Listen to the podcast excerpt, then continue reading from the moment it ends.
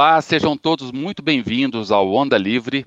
Este é um canal que foi formado por um grupo de amigos que se conheceram nas redes sociais e que tem em comum a esperança de viver num Brasil livre, simples e seguro.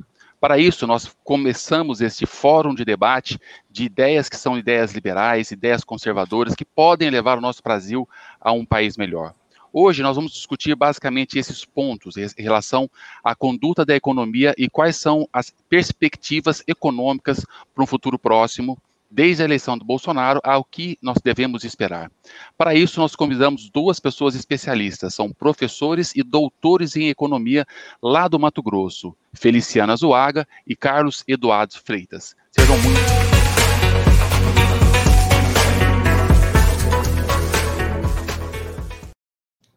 Olá, Feliciano, seja muito bem-vindo ao canal mais uma vez.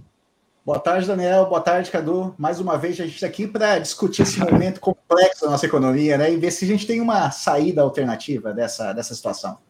Exatamente. Tarde, Seja muito bem-vindo, Cadu.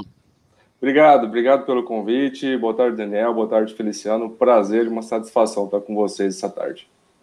Bom, eu queria começar essa, essa nossa conversa aqui. Eu, eu acho que é uma conversa bem informal, apesar de serem doutores em economia.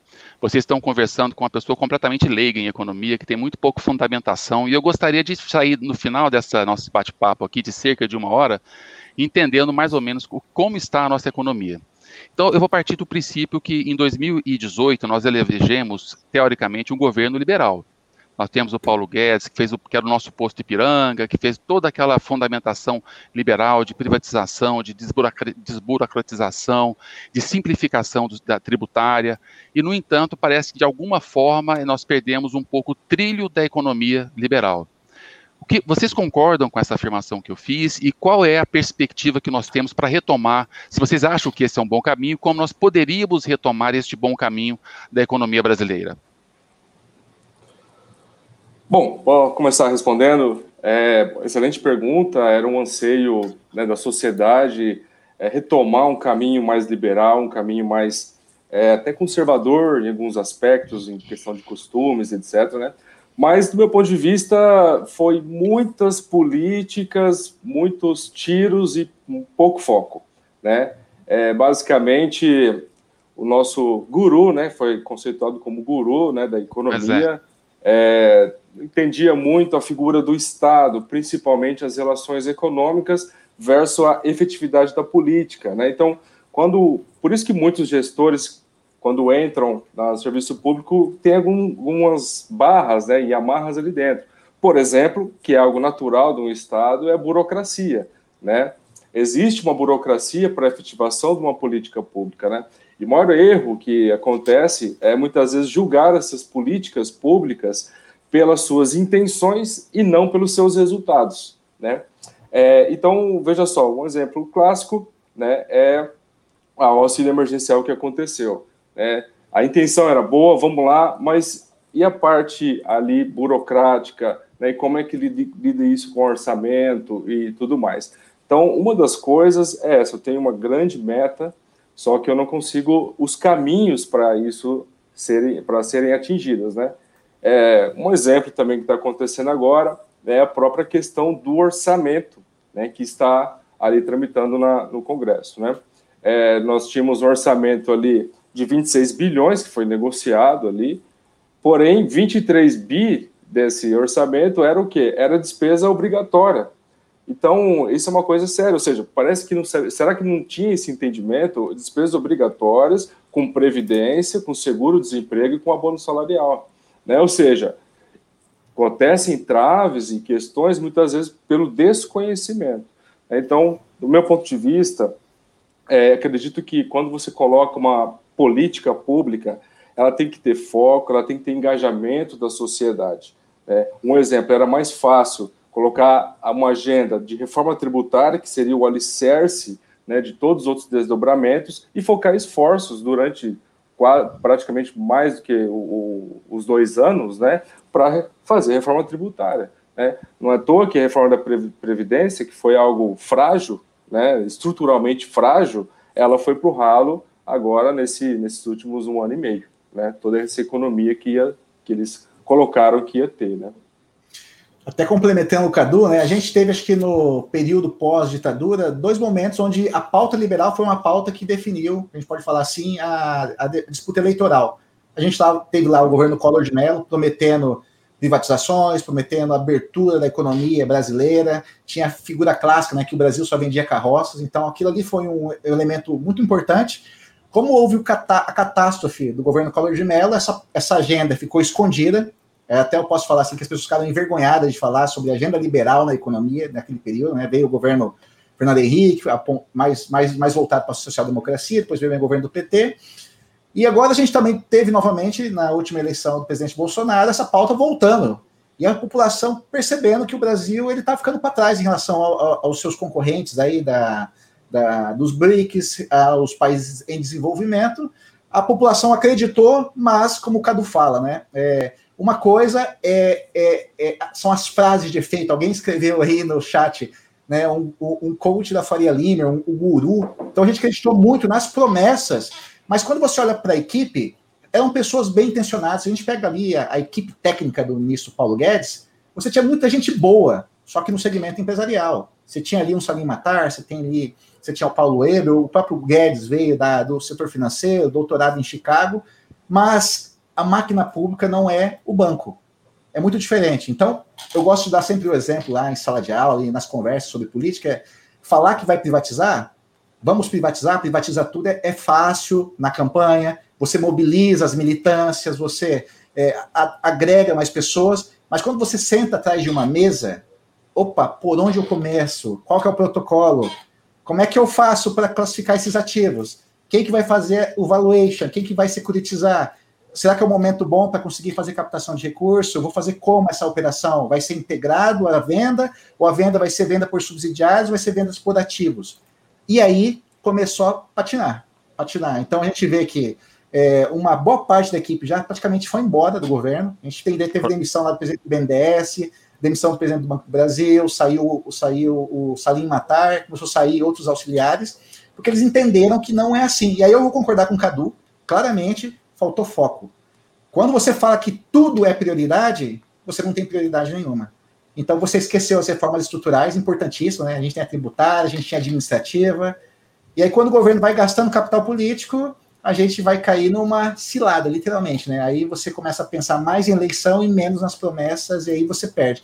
O meu medo, Daniel, a gente que está falando aqui num canal liberal, é que o dano para essa pauta liberal numa próxima campanha ou nos próximos anos ela, ele seja um arranhão muito forte na imagem dessas propostas liberais. Porque todo mundo vai, vai apontar o dedo agora falando assim: olha, se os liberais fizeram isso com a gente, nós temos que tirar essa turma daí. Então, isso é muito ruim e nós estamos aqui para simplesmente falar: olha, não é bem isso, não.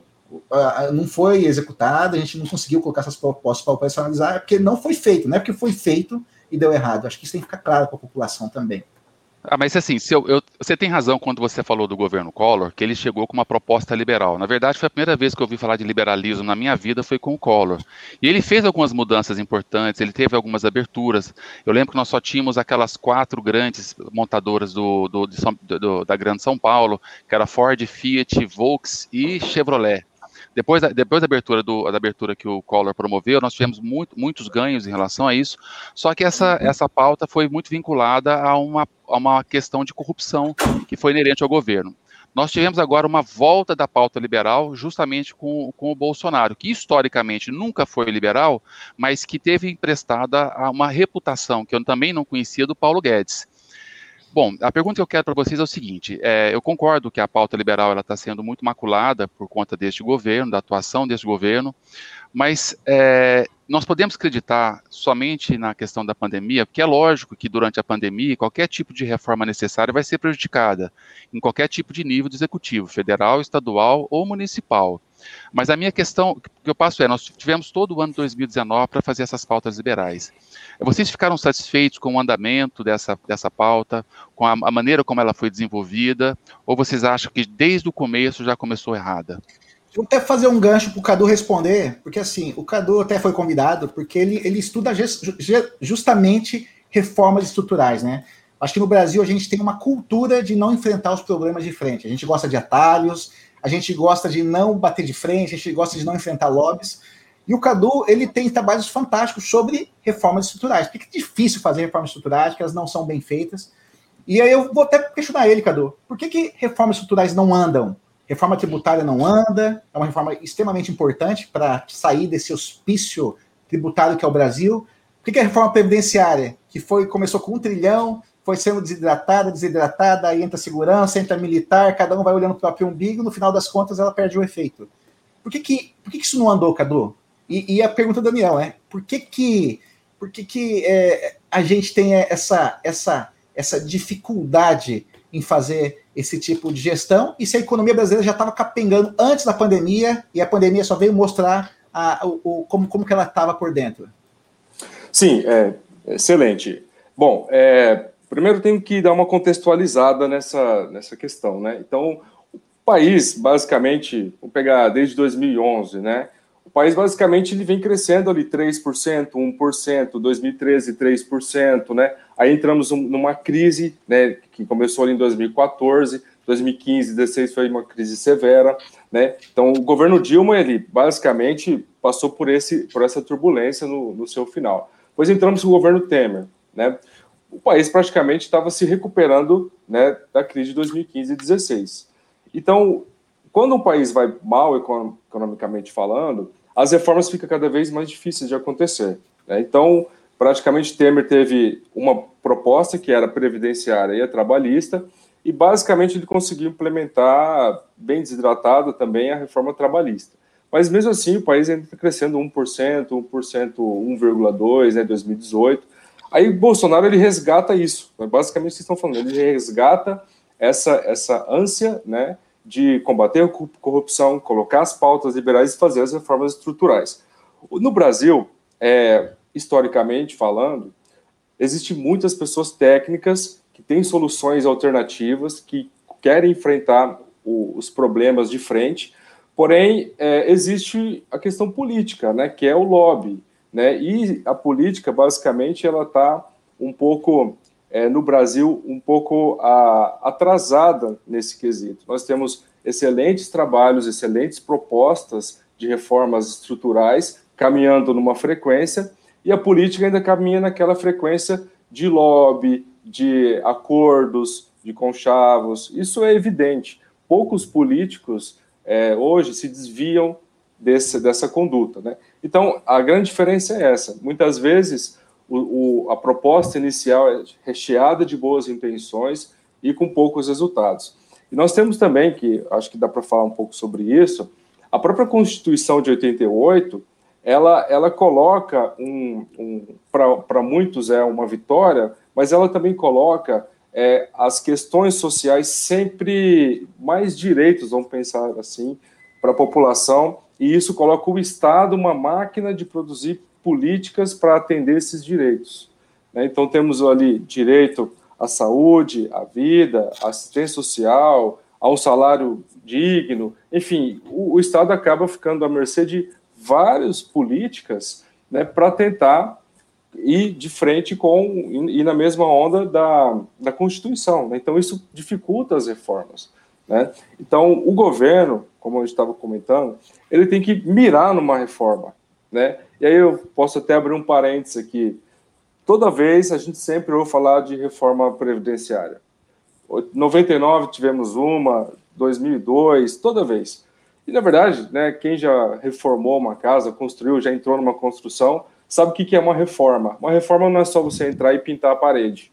Uma reforma ela tem que ter mudança estrutural. Né? É, uma, é uma parede que você tira e coloca em outro lugar, uma porta que você tira e coloca em outro lugar, uma janela que você acrescenta, que a hora que você entra de novo nesse prédio, nesse estabelecimento, você vê de fato que houve uma reforma. E previdenciária, ela basicamente vem pintando as paredes e pintando o rodapé. Aumentar a idade mínima, por exemplo, é uma coisa óbvia que acontece. Você aumenta a idade mínima né, da, da Previdência, as pessoas vão se aposentar mais tarde e vai ter mais um período de arrecadação. Você tem só um gap, um ganho temporário. Isso, de fato, não é enfrentar de frente né, o problema da Previdência, que depois a gente pode comentar um pouco mais. E tributária, como estava falando, é outra. Nós temos a maior, a maior complexidade do mundo em questões tributárias. Hoje, uma empresa ela perde mais tempo fazendo a gestão tributária do que a gestão empresarial. Está errado isso. A gente tem que mudar isso, tem que encarar essa questão da reforma tributária. Ela é essencial, essencial. Por quê? Porque isso reflete no bolso do trabalhador, no bolso do empregado, do empresário. Ele paga mais impostos e não tem os serviços mínimos de qualidade. Isso é, é um absurdo. A gente paga impostos de primeiro mundo e tem serviços de terceiro mundo. Né? Então é uma coisa que a gente tem que encarar isso e rever isso. Por que, que a classe política não enfrenta isso? Eu também quero saber essa, essa resposta. Cadu, você tem, uma, você tem uma expressão que eu adoro. Ele, o Cadu, uma vez eu achei uma palestra dele, Daniel, e ele falou assim: olha, previdência social no Brasil é uma pirâmide financeira que as pessoas não querem abrir os olhos. Até a Sim. palestra dele lá é mais ou menos assim: você chegar para um cara e falar, ah, você está sendo enganado. É, eu até falo muito, né, que quem se aposentou há algum tempo atrás pagou um cachorro quente, hoje está recebendo uma pizza.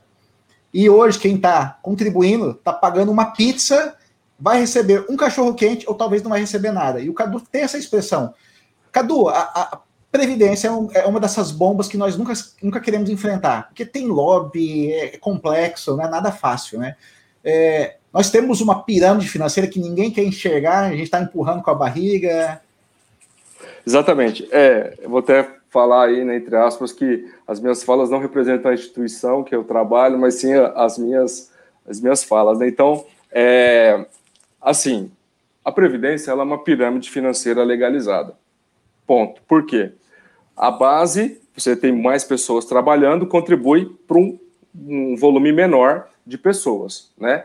Então, a Previdência, ela ela é, vem com déficit crescente desde 90, desde o final da década de 90, ela vem com déficit crescente. Apesar, ele era pequeno, né? Então iam fazendo reforma atuarial e tudo mais, fazendo aquelas coisas e, e vai se, se reformulando, né?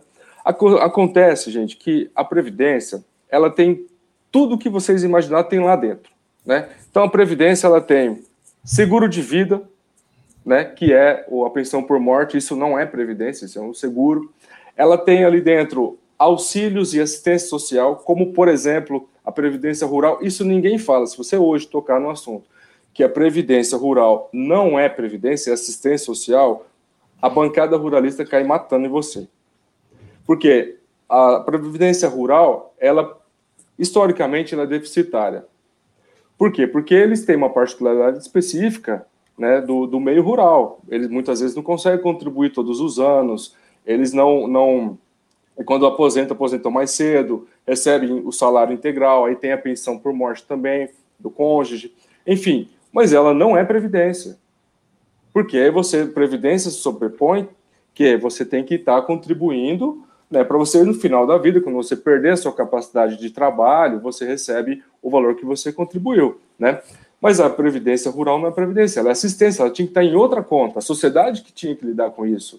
Pensão por morte é outra conta, né? É, é, auxílio reclusão é outra conta, não é uma conta previdenciária. Previdência tinha que ter uma conta simples. O indivíduo ele trabalha e contribui para a previdência e ele vai receber proporcional. Acontece que o nosso sistema é o sistema de repartição e nós tivemos um, um, um bônus demográfico, né? melhorou é um boom demográfico, né? E é, melhorou também a expectativa de vida do brasileiro. O brasileiro passa a viver mais. Quando foi, foi pensada a Previdência, não tinha muito isso, né? É, e agora, a Previdência precisa, de fato, colocar isso para a sociedade, as reformas que virão para frente, colocar isso para a sociedade. Colocar que, gente, corremos um sério risco de que, quando formos lá bater na porta para pegar a nossa aposentadoria, a gente não, não tem o dinheiro.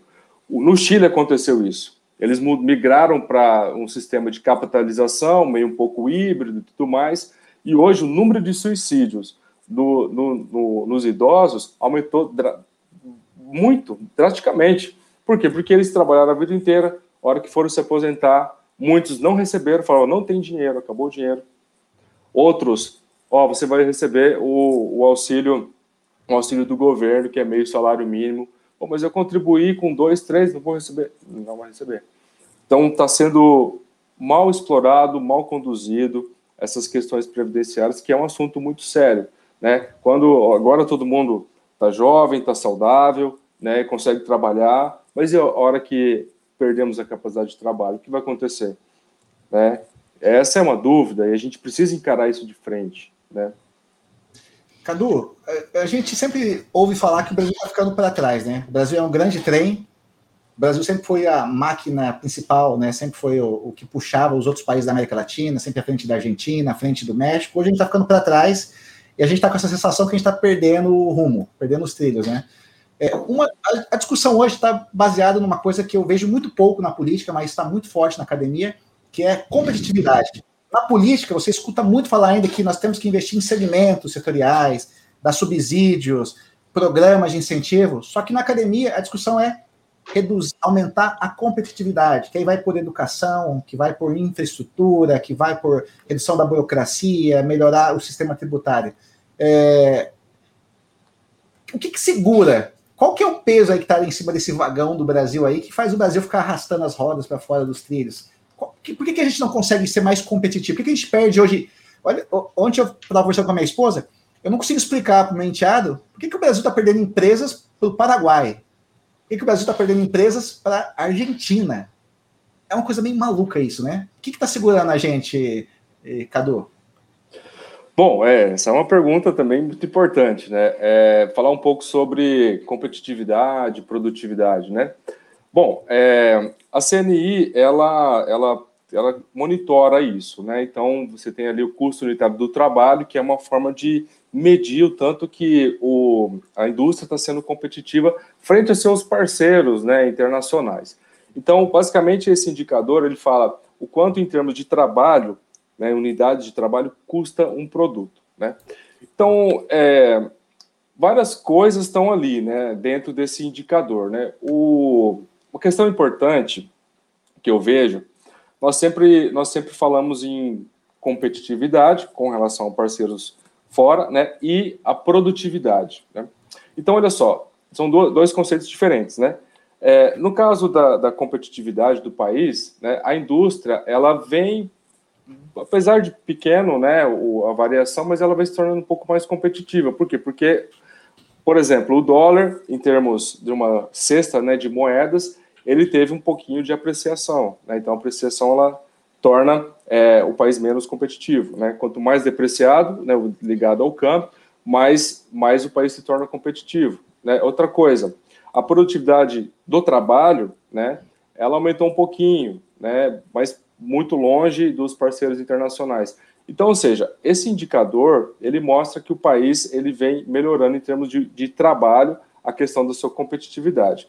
Mas o, a principal variável que está atrelada ali à competitividade da indústria é o câmbio, né? E o nosso câmbio, hoje, ele basicamente oscila bastante, né? É, em termos de, de pass-through, de percentual, em torno de 55% a 60% da variação cambial, ela se dá de capitais especulativos, estrangeiros, né?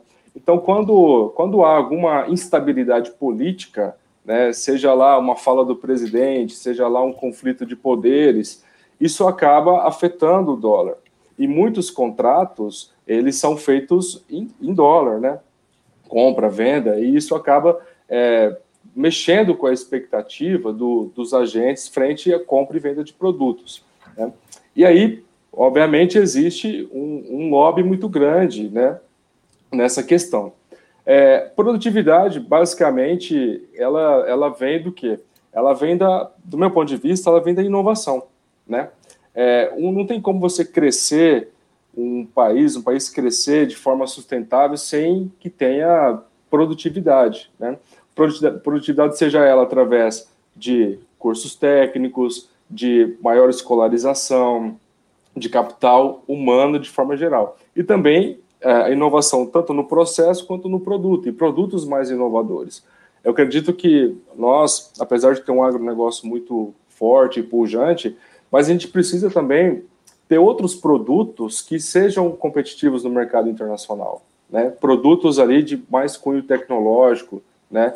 E isso, isso é uma variável que, que não dá para o Estado fazer. Né? Se o Estado for abraçar é, é, esse tipo de empreendimento, ele vai acabar deixando a sua tarefa de lado e vamos ficar aquele estado empreendedor, né? O estado empreendedor muitas vezes já foi mostrado na história aí que ele, em alguns casos, não teve sucesso. Né? Então, a iniciativa privada precisa se fortalecer né, nesse, nesse quesito aí, ter mais esperança em poder investir, ter mais esperança em poder estar tá colocando esses produtos de forma com mais viés tecnológico, né, que é algo que, que eu acredito que vai fazer a gente saltar. Enquanto a gente não tiver essa ótica, né, eu acredito que esse é o peso, né, o peso da máquina pública que está no, no vagão é, ali arrastando o crescimento econômico de forma sustentável, né? E aí, por isso que a gente tem que ter uma reforma estrutural, né? Senão esse peso vira um peso morto e acaba travando o vagão e vai fundir o motor numa hora, né? A gente fica o tempo todo pensando quando vai fundir esse motor, né? Uhum. Perfeito. É, eu queria aproveitar e fazer uma pergunta para vocês, porque a economia, por mais que vocês coloquem muitas soluções econômicas, ela nunca está dissociada do, do cenário político que nós vivemos. Nós tivemos recentemente uma perda de apoio popular do presidente Bolsonaro, com o risco de impeachment no Congresso, e a saída que ele teve foi se aliar ao Centrão, mas isso não foi sem custo. Isso teve um custo muito alto, foram muitas emendas que foram passadas. Nós tivemos agora um problema grave com essa questão de emendas e parece que o governo subestimou, subestimou basicamente o orçamento e levou um problema fiscal que vai estourar logo, na frente, logo ali na frente. Eu queria que vocês comentassem essa questão fiscal que o governo, esse problema fiscal que o governo criou para si mesmo, como é que vai, como é que vai evoluir isso, como é que nós podemos sair desse problema?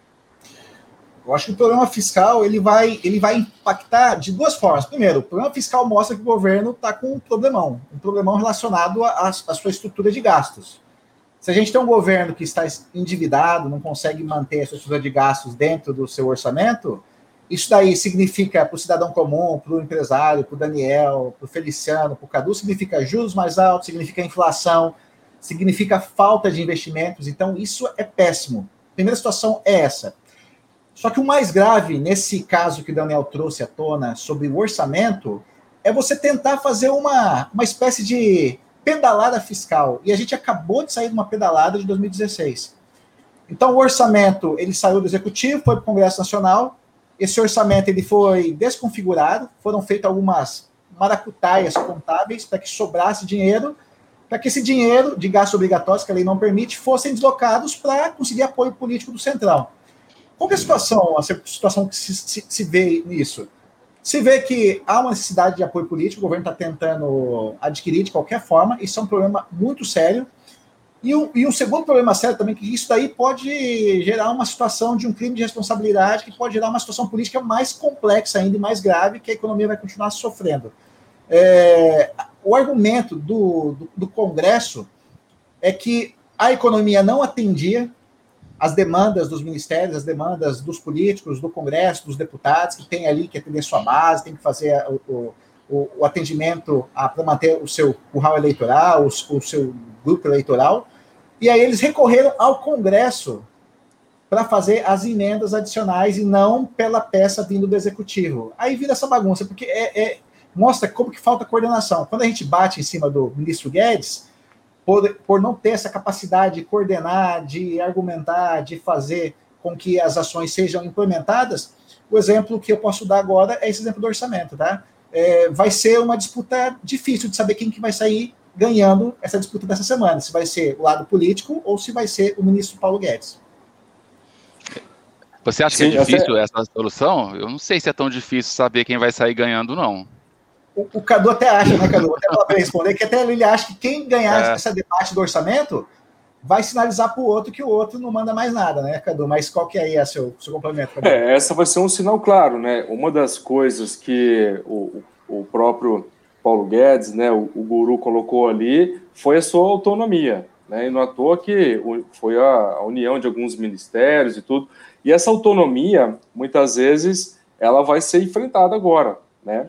Então, veja só, você tinha ali 26 bilhões de, de emendas que, que parlamentares, né? Só que vai tirar de onde esse dinheiro?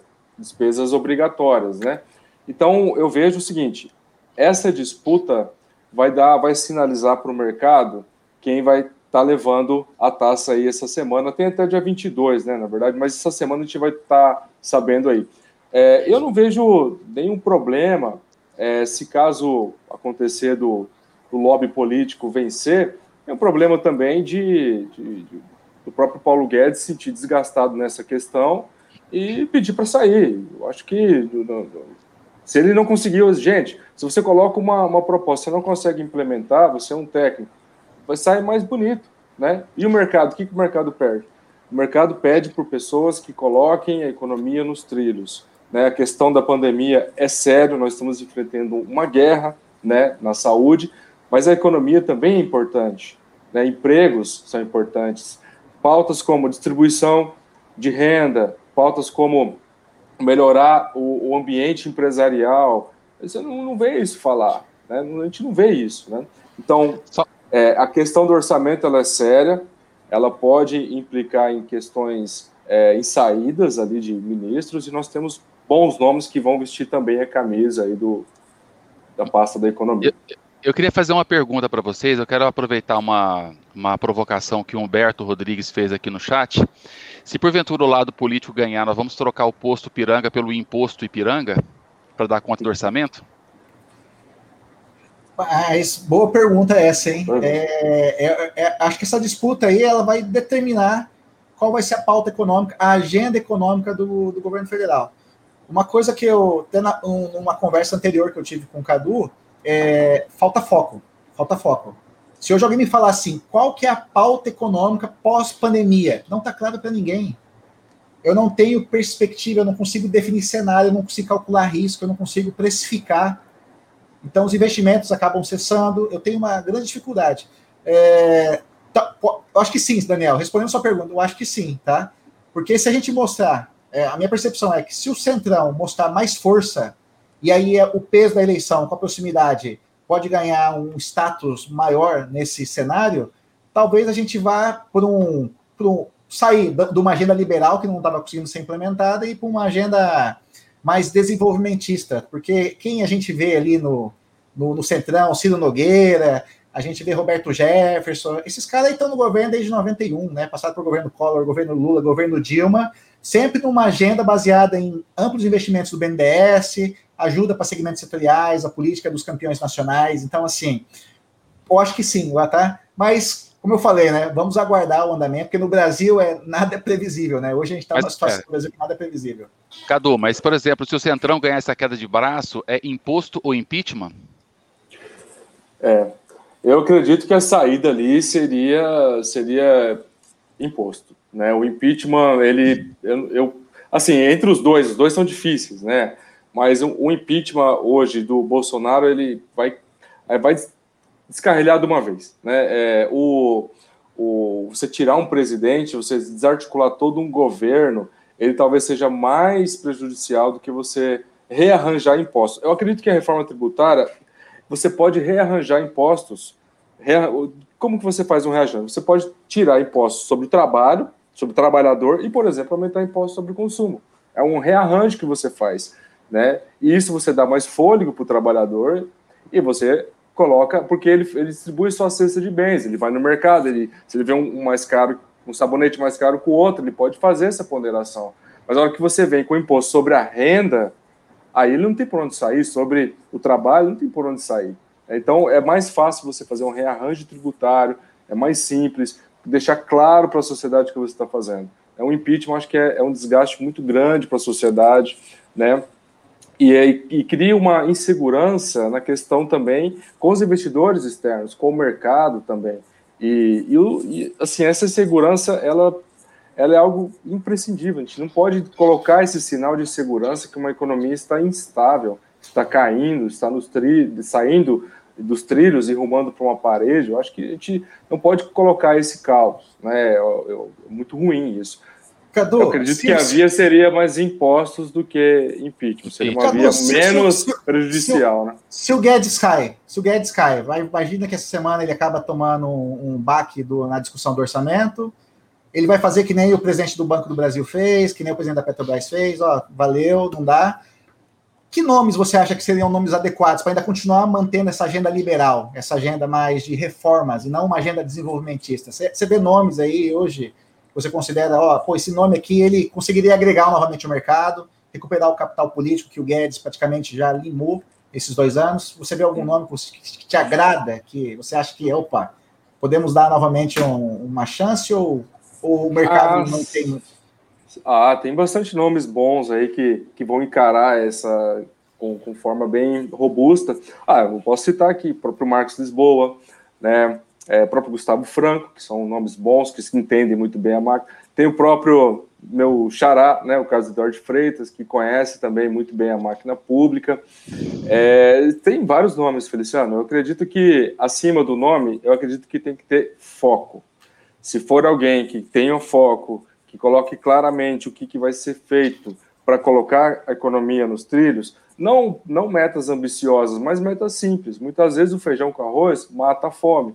Né? Coloca um ovinho ali, mata a fome e resolve o problema. Depois você vem com outros ingredientes. Então, ou seja, tem que colocar é, pessoas que tenham metas claras, restabelecer o espírito nacional, restabelecer um propósito com a economia, com o emprego, né, com um ambiente estável para os investidores. Acredito que essas pautas simples, né, vamos resolver isso aqui primeiro, né, porque ao invés de ficar muitas vezes fazendo malabarismos, falando que vai fazer privatização, que vai reduzir o tamanho do Estado, né? São slogans de, de campanha, mas que aí na prática não consegue efetivar.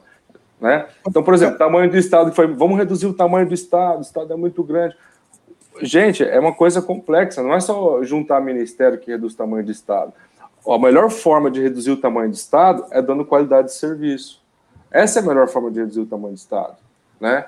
Foi muito. E, e, como fazer isso também, né? Sem perder qualidade do serviço. Quando você dá qualidade para o serviço público, aí você começa a reduzir o tamanho do Estado, dando mais Por exemplo, digitalização de serviços, digitalização. Aí você não precisa demandar novamente aquela, aquela estrutura que você vai matando, usando criptografia, usando digitalização de serviço, como foi feito em vários países na Europa. Essa seria uma saída? Exatamente. Ó, por exemplo, hoje você vai num posto de saúde, você tem um número.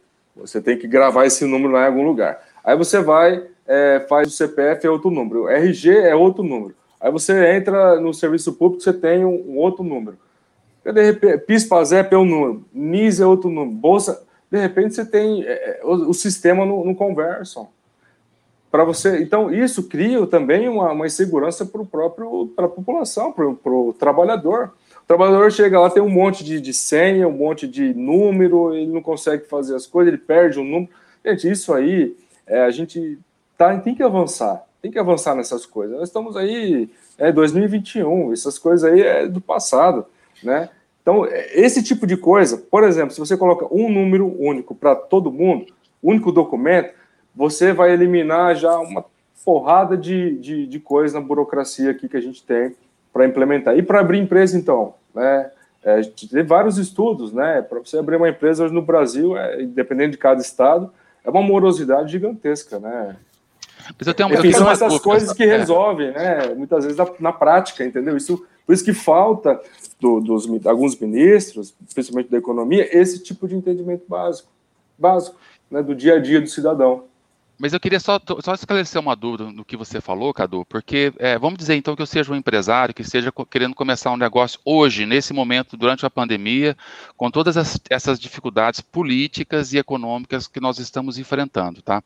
Você falou que o impeachment é muito ruim porque pode desarticular toda uma estrutura que de alguma forma ou de outra já vem funcionando e trabalhando. Mas o Feliciano citou o exemplo, por exemplo, de uma possibilidade que pode acontecer do, do Paulo Guedes pedir o chapéu. É, já não está desarticulado o suficiente, porque eu não estou conseguindo enxergar nenhum caminho, nenhuma orientação que o governo vá para algum caminho, que ele vá funcionar de alguma forma, que vai me dar um mínimo de estabilidade para poder trabalhar enquanto, enquanto empreendedor. Assim, você ainda acha que é mais seguro você manter uma estrutura capenga, que troca de nomes, e com insegurança? Assim, eu não acredito que esses nomes, por exemplo, que você citou, aceitaria trabalhar para o Bolsonaro, por exemplo. Então, se vier, vai ser um nome desconhecido de segunda linha, pelo menos para as pessoas que, para os empreendedores que não são da área, será um nome de segunda linha. Como é que você acalmaria, por exemplo, um empreendedor nessa situação de completa desorganização econômica que o país está atravessando? Bom, é, posso responder, Feliciano, você? Não, vamos pode, fazer... pode, pode, pode tá. sim. Eu, tá. eu, eu, acho que tem uma coisa que eu até queria comentar antes, então. É, sempre que o Brasil, desde, na sua história dos últimos 100 anos, que tem uma, uma clareza de um problema econômico para atacar, você consegue mobilizar a sociedade, você consegue mobilizar as instituições. Então, até um, quando eu estava na graduação, eu perguntava para o meu professor, né? Qual que, é, qual que é o problema brasileiro? Ele falava assim, é inflação. Enquanto a gente não, não combater a inflação, que foi o plano real, onde toda a sociedade se mobilizou, foi um plano, muita gente não sabe, né? Acho que o plano real foi Itamar. O plano real é um paper escrito em 1984. Foram 10 anos de construção teórica, 3 anos de implementação, é um governo de união nacional, tipo assim, é uma coisa extremamente complexa, mas era muito focado. É, o, que, o que é ruim para mim, Cadu, é esse que vai ser o questionamento, é que se alguém me perguntar qual é a nossa saída pós-pandemia, vamos pensar assim, Daniel, você que é da área de saúde, né? Acabou a pandemia, vai acabar segundo semestre, início de 2022 está normal. Beleza, como é que a gente compete com a Coreia do Sul? Com as crianças lá nos primeiros é. lugares no ranking do, do, do PISA. Como é que eu vou competir com o Chile, que tem acordos comerciais com 50 países? Como é que eu vou competir com os ingleses, onde a criança está aprendendo Python, está aprendendo programação no, na quinta série? Eu não consigo ver claramente assim, pô, como é que o Brasil vai voltar a acelerar, voltar a crescer. Isso não é claro para mim quando eu olho as propostas do debate político, não do debate econômico, mas do debate político, eu vejo mais do mesmo há 30 anos. É, agenda de subsídio, agenda de programas fiscais, é, a, a, a, é, direitos específicos para determinadas categorias, isso para mim não está claro. Então, é, é, vou, vou, reforçar a pergunta do Daniel como é que eu vou trazer credibilidade para alguém que está perdendo credibilidade, Cadu? Para alguém é porque, essa, essa, essa, eu vou citar, eu vou até aproveitar aqui a provocação do Daniel Moura, que ele fala que nós temos um governo cada vez com mais pazuelos e menos e menos Paulo Guedes, que cada vez tem mais pazuelo entrando lá. E daí, como é que eu, como é que eu, eu como empreendedor fico nessa? Em quem confiar? Uhum. Bom, é, isso são, são é bem complexo, né? Mas vamos lá. É, eu vejo que, que a você tirar um ministro e colocar outro, principalmente, por exemplo, da economia, é um sinal de que houve fragilidade, ou, ou seja, ou ele cumpriu a missão, ou ele não está conseguindo cumprir daqui para frente. A troca, com certeza, ele, ela vai gerar um atrito ali, indiscutivelmente, né? Mas, como o Feliciano estava dizendo, a gente já vem conversando sobre isso. Acontece que, historicamente, a partir de 94, nós tivemos ali a questão do plano real, o combate à inflação, a sociedade se engajou, né, houve todo esse movimento. Depois, em seguida, o plano real também ele, ele teve algumas fragilidades, principalmente a pressão cambial muito forte. Em 99, continuamos ali com o tripé macroeconômico, né, metas de inflação, o, metas fiscais e o câmbio flutuante. Ou seja, todo mundo, né, aqueles que estavam querendo investir, sabia a condução da política econômica. É essa. É, apesar, e depois disso nunca mais foi revisitado essa política econômica. Será que não está na hora de revisitar isso e deixar claro para o mercado qual que vai ser a condução? A política monetária, por exemplo, que se fala é a independência do Banco Central. Tudo bem, independência do Banco Central, mas de certa forma ele já não tem um pouco de independência. E o que muda na prática? Né? Então, ou seja, aí vamos para o governo, políticas públicas é, no combate à, à pobreza, né, no combate a melhorar a distribuição de renda, no combate a crescimento, uma pauta de crescimento com desenvolvimento econômico sustentável. A gente não vê isso. Né? Então, primeira coisa é sinalizar ao mercado, se tiver uma mudança de ministro, ou, ou mesmo daqui para frente no pós-pandemia, temos que colocar uma meta. Né? A nossa meta será aumentar a competitividade, porque sabemos que ela gera melhor retorno, ela gera melhor distribuição de renda, ela gera melhor bem-estar na sociedade, ela gera melhor consumo, né, consumo é, intragerações também e entre países. Ou seja, essa é a nossa meta, aumentar a competitividade da indústria, dos, é, em relação de produzir melhores serviços, com mais capital humano, então que isso seja um esforço social. Aí o que acontece? Aqueles que estavam, como nós, né, muitas vezes, estamos ali produzindo e tentando colocar uma solução, isso mobiliza mais a sociedade. Então, talvez o que falta é definir com clareza uma meta até de certa forma robusta, como na época foi a inflação, e agora no pós-pandemia, qual que vai ser a nossa meta? É, nós queremos um crescimento econômico, e para isso, o que, que nós vamos fazer? Vamos colocar a competitividade e a produtividade como centro. Então, papers, pessoas que estavam ali muitas vezes na gestão empresarial, que tem uma expertise em determinado assunto, pode estar contribuindo é, acadêmicos podem estar contribuindo, pessoas comuns podem estar contribuindo, há um engajamento da sociedade em prol disso, todos vão contribuir com, com relação a isso.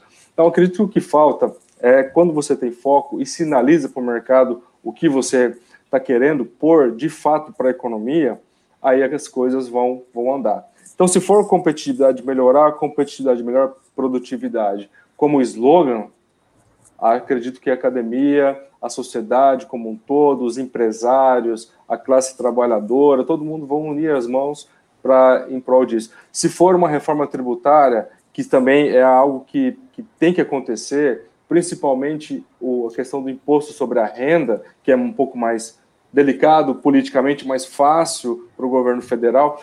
Pô, vai ter muitas pessoas que vão começar a discutir sobre isso e a sociedade se mobiliza e várias propostas. A gente tem um debate mais nacional, até internacional sobre isso e a gente resolve esse problema. Nem que demore um, dois anos, mas ele foi resolvido, que, que ele dure para 20, 30 anos, né?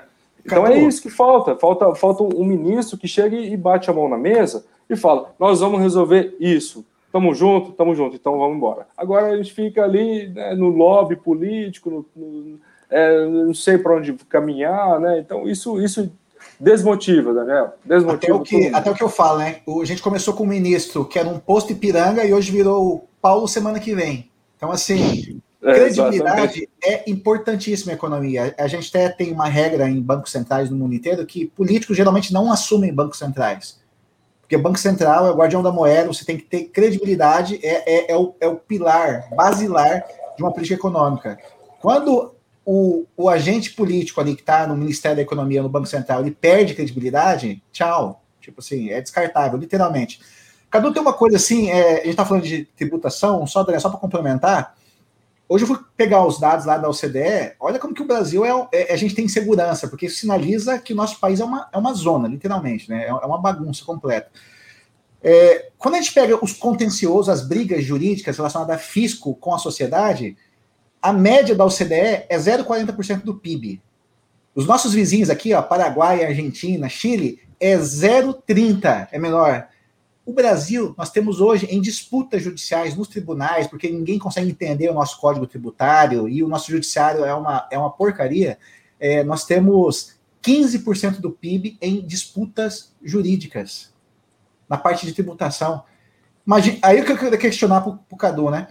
Quando o cara está lá fora, um investidor, um empresário, o Daniel Cleide fala, fala muito, né? Pô, eu quero investir nesse país, o país tem potencial, tem 260 milhões de habitantes, a renda pode crescer rápido. Só que eu olho sistema jurídico colapsado, um caos. Eu olho sistema tributário que ninguém consegue entender. Eu olho que um brasileiro comum tem 14 documentos digitais. No mundo inteiro, você tem um documento digital. Você vai na, em Buenos Aires, você tem o ID. Você vai lá na, nos países nórdicos, você tem três, três vezes durante uma vida, você vai se dirigir a um órgão governamental. Nós conseguimos, no Brasil, burocratizar, burocratizar as identidades digitais. Nós temos hoje carteira de trabalho digital, RG digital, CPF digital, carteira de motorista digital. Exatamente. É, é uma maluquice. Mas uma pergunta, Cadu, aquele cara que olha a gente hoje como uns malucos lá fora, o cara que quer voltar a investir no Brasil, qual que seria um próximo passo de fazer para esse cara, de sinalizar para esse cara, olha, resto do mundo, podem voltar para cá que a gente está. Se você fosse escolher, qual seria a reforma que você falaria, essa aqui é, é, é, é a minha, é, é, minha meta, e sairia trabalhando para conseguir fazer uma agenda e um detalhamento dessa, dessa, dessa, dessa proposta? Olha, a primeira coisa é, é rever as questões dos impostos, né? É, a reforma tributária, no meu ponto de vista, seria o carro-chefe, né? Porque você pagar tributo e ter o serviço, tudo bem, você paga feliz. Né? Acontece que no Brasil você paga os impostos e você não, não tem não tem o serviço de qualidade. Então, esse é o sinal que você está dando lá fora, igual você pegou os dados, né? O sinal é, olha, aquele país lá, é, as empresas estão mais fazendo gestão tributária para pagar menos impostos dentro da lei do que para colocar a empresa para ser uma, um boom, né, para dar um boom naquele país. Então, eu vou ter que investir mais esforço, contratar mais pessoas, mais consultorias, para colocar, entender o código tributário do que a gestão da empresa. Então, então esse é o sinal claro que o país está dando para o mundo. Então, se isso, se essa reforma não acontecer, igual estava dizendo, é simples, não, não tem muita dificuldade técnica para resolver esse problema. A dificuldade está na política, na, nas pessoas sempre pensam assim, tá, eu vou ajudar o governo a fazer né, a, a reforma tributária, e o que eu vou ganhar com isso? Claro, enquanto a gente tiver classe política com esse pensamento, acho que nada vai dar certo no Brasil. Pode ser é a melhor das intenções. A reforma nada... tributária, governadores, prefeitos que têm interesse. Exata, exatamente, exatamente. Porque o governador ele vai falar, tá, mas eu estou perdendo receita. Ele não pensa no longo prazo, que ele perde receita esse ano, mas ele ganha daqui 5, 10 anos pelo volume né, vindo.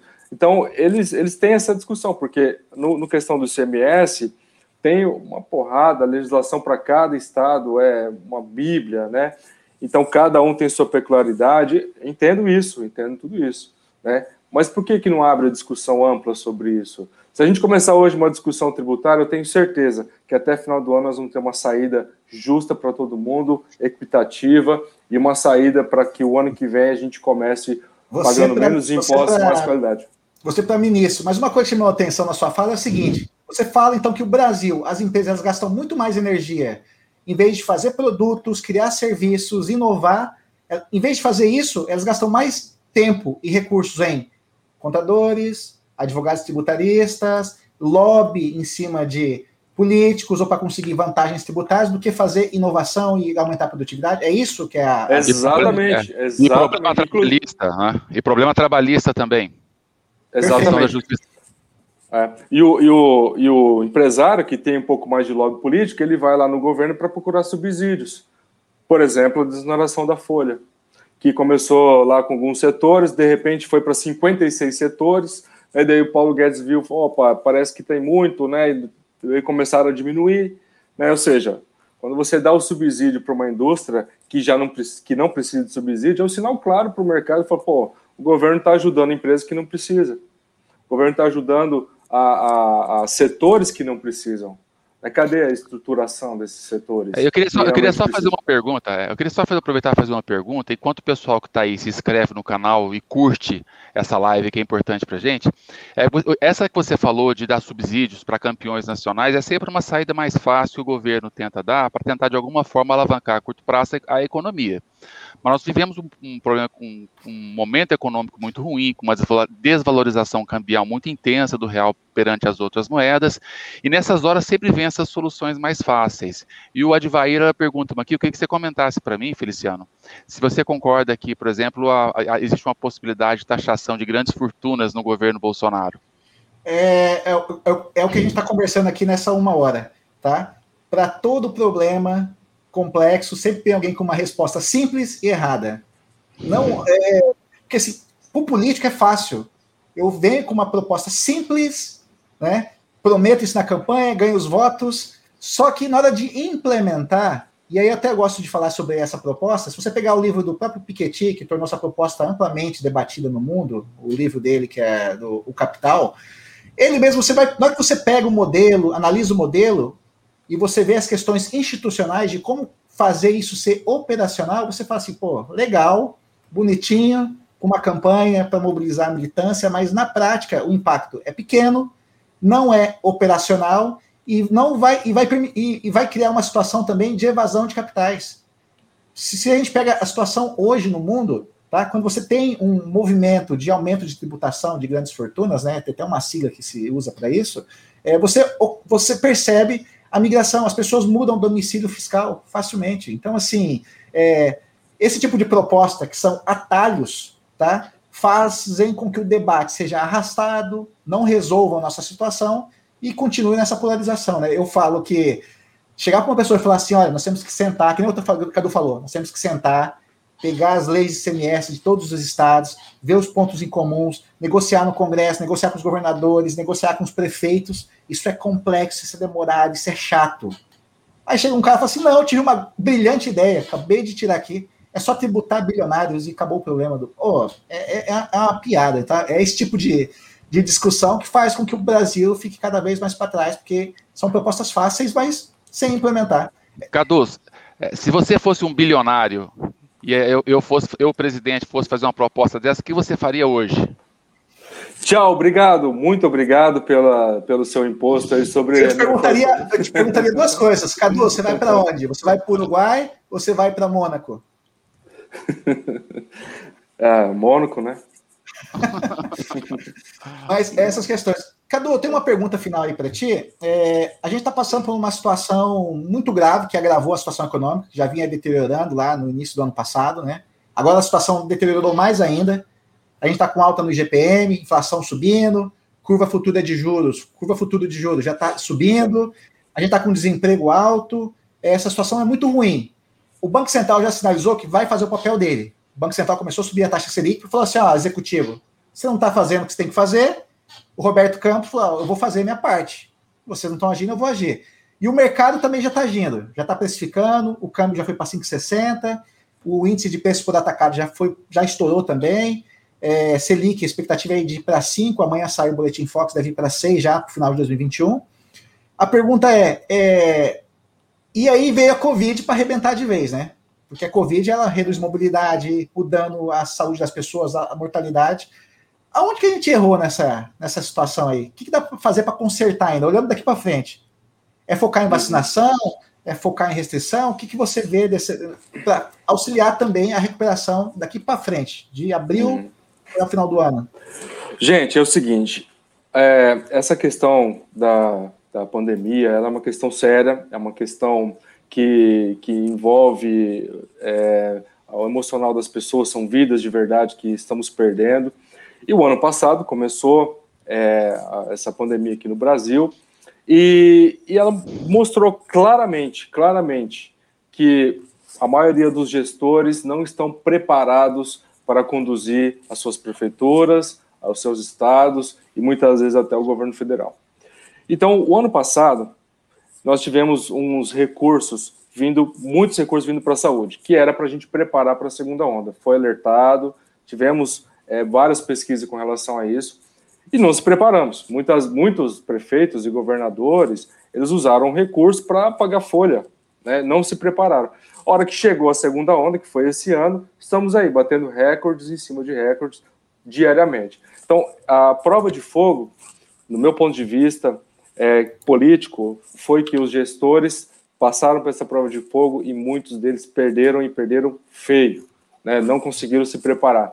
Então, a esperança agora da população, do cidadão comum, minha, de vocês, é o que? É a vacinação. A vacinação, e eu até posso fazer uma crítica, né, que questão da vacinação, né, que é uma opinião pessoal. A vacinação ela também começou de forma tardia e também começou muitas vezes com os grupos de forma invertida, né? Teve países, por exemplo, que vacinaram a classe trabalhadora primeiro, depois começaram a vacinar a, a, a classe é, que não está trabalhando, né, a classe idosa, porque os idosos ficaram, ficavam em casa, é, e os trabalhadores iam trabalhar, e aí eles estavam imunes, né, estavam vacinados. Agora, o que nós fizemos é inverso, nós vacinamos quem está em casa e o indivíduo que sai para trabalhar, muitas vezes ele traz o vírus né, para casa. Então, é uma, não foi discutido também essa questão com a sociedade. Quais são os grupos prioritários? A gente sabe, sim, que tem grupos que têm vulnerabilidade na saúde, que tem alguma morbidade, né? Ele precisa, ele precisa, sim, ter prioridade. Mas, enfim, é, a questão agora da vacinação, ela é a esperança da população. Espero que a gente, até meados desse ano, a população toda esteja aí, em grande parte, vacinada. Começamos tardiamente, muitas vezes começando com grupos é, que foram selecionados, também pode, poderiam ser outros grupos ali, né, principalmente a classe que, trabalhadora, para tentar evitar um pouco do, do, da questão do desemprego, da questão da economia, né, mas enfim, foi uma escolha do governo, foi uma escolha de parte da sociedade, temos que acatar isso, e a esperança é essa, Feliciano, Daniel, que a gente se vacine e a gente volte logo a economia, a, a capacidade de trabalho, geração de emprego e renda e arrecadação tributária também, ela volte a partir do, de mês do ano que vem. E aí, como está dizendo, as expectativas de mercado já estão sinalizando né, para uma melhora do PIB aí do segundo trimestre, do terceiro trimestre para frente, e também a questão dos juros. Os juros, basicamente, uma economia que começa a crescer, inevitavelmente é a questão dos preços também, a inflação também ela começa a aparecer, né? E aí muitas um dos instrumentos que se utiliza para conter a inflação muitas vezes é câmbio e muitas vezes é taxa de juros, que é o que o Banco Central vai fazer a parte dele aí nesse caso. Não, beleza. Pessoal, nós chegamos a uma hora exatamente agora de live. É, eu acho que tem muito mais assunto para a gente tocar, mas a gente vai deixar para uma segunda oportunidade. É sempre bom deixar um gostinho de quero mais. Eu quero agradecer muito a presença do Feliciano e a presença do Cadu. Acho que vocês enriqueceram demais o debate. Nós tivemos uma série de perguntas que não deu para subir aqui, porque é, é, é, mais pergunta do que tempo que nós temos. Então, eu gostaria que vocês deixassem uma, uma última palavra para o pessoal que está assistindo aí, se nós podemos que dê algum tipo de esperança, sabe? Que dê algum tipo de esperança que nós podemos, na economia, melhorar, porque tá, tá difícil, sabe? Nós estamos vivendo um momento de pandemia muito cruel e sem uma, uma, uma visão de saída econômica é o caos perfeito, a tempestade perfeita. É, eu quero encerrar mais uma vez. Obrigado, Daniel. Valeu, Cadu, por ter aceitado o convite de fazer esse, essa, essa conversa, essa reflexão. É, a palavra que eu vou deixar aqui, Daniel, que eu acredito é que precisa haver coordenação. Não existe política econômica para uma situação de guerra, uma situação de crise sanitária, sem coordenação. É, se não houver coordenação entre os entes, federa entre os entes federativos, se não houver é, gente capacitada, que é o que o Cadu apontou, a gente tem muita gente que não tem qualificação ou competência para tocar ou para tomar decisão numa situação de crise. Então, a minha palavra final é coordenação e competência, tá? Para fazer o Brasil não descarrilhar. Se você tem um trem, mas você coloca um cara lá que só gosta de pescar, andar de barco, vai dar algum problema uma hora. Mas eu acho que eu tenho um cara que gosta de trem, só que só gosta de ficar apitando. Ah, não dirige e fica apitando. Infelizmente é. Hum. Verdade, é isso mesmo. Bom, eu só quero agradecer aqui, Daniel, Feliciano, pela, pelo bate-papo, né, pela discussão. É muito um prazer assim estar discutindo economia. Eu adoro economia, gosto demais desses temas, desses assuntos, né? E, e falar para todos, estamos num, num, caso de guerra, né? É, onde precisamos ter, sim ter coordenação entre os agentes, precisamos conversar mais, né? As pessoas que estão ali, muitas vezes no sofá, muitas vezes só assistindo, querem ter um engajamento, querem participar, esse é o momento. Né? Convido a todos, esse é o momento.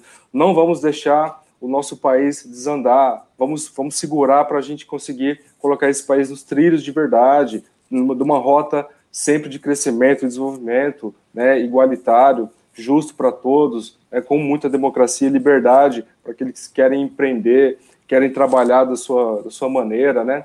Eu tenho uma frase que eu estou carregando comigo que, apesar de ser difícil, mas ela está me motivando, que é pense pessoal, daqui 10, 15 anos, quando seu filho, sua filha chegar para você e falar: pai, você podia fazer, mãe, você podia fazer e não fez. Olha agora, olha agora, não tenho né, onde colocar as, as minhas coisas, eu não tenho onde morar, eu não tenho trabalho, eu não tenho perspectiva nenhuma.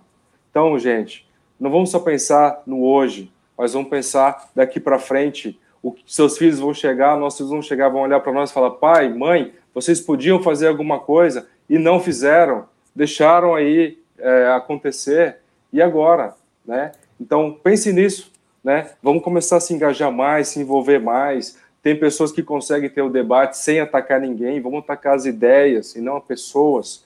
Né? Eu acredito que é isso que nós temos que debater daqui para frente. A partir de agora, né, vamos inaugurar mais ainda lives como essa, né, engajamento das pessoas. Então, convido a todos, participem, dê sua opinião. Vamos lá, vamos criar uma onda, onda livre. E eu agradeço a cada um de vocês que acompanhou essa live. Eu acho que vocês também ficaram satisfeitos. Se eu fui capaz de entender, quer dizer todos vocês puderam também entender. E convido amanhã, segunda-feira, às 19 horas, a voltar no nosso canal, que nós teremos o prazer e a honra de entrevistar Luiz Henrique Mandetta. Será um bate-papo bem gostoso, nós já temos perguntas bem capciosas e vamos ver como é que o Mandetta sai nessa, tá bom? Então, até lá, muito obrigado pela companhia de cada um de vocês. E não se esqueça, se inscreva no canal, clique e compartilhe. Um abraço a todos.